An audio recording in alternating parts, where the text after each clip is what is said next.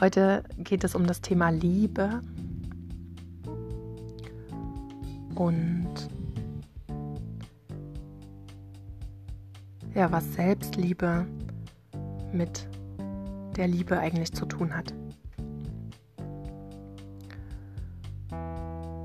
Und wenn ich so auf mich selbst zurückschaue, dann habe ich die Liebe immer im Außen gesucht. Also ich habe andere Menschen dafür verantwortlich gemacht, dass ich Liebe empfinden kann. Ich habe meine,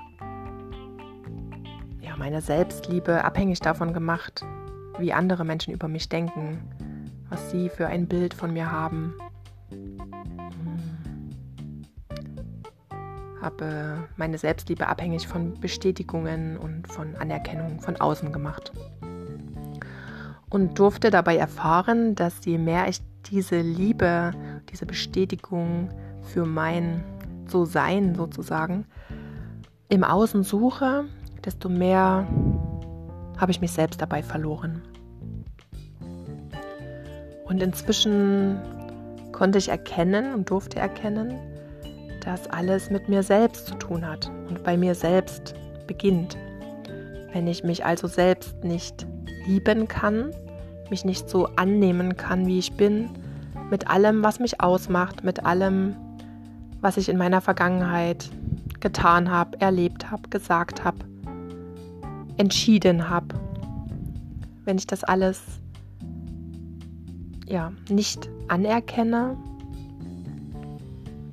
mich schwer damit tue, es ablehne, mich dafür schuldig fühle, dann ist das ein großer Grund, dass ich mich so wie ich bin nicht akzeptieren kann und auch nicht selbst lieben kann.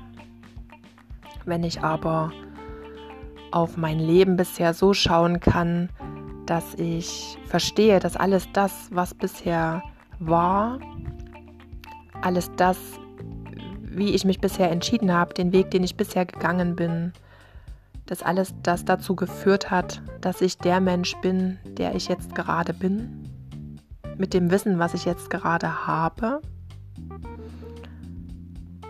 Ja, wenn ich das annehmen kann und mir selbst dafür auch dankbar sein kann, dann ist das schon mal ein großer Schritt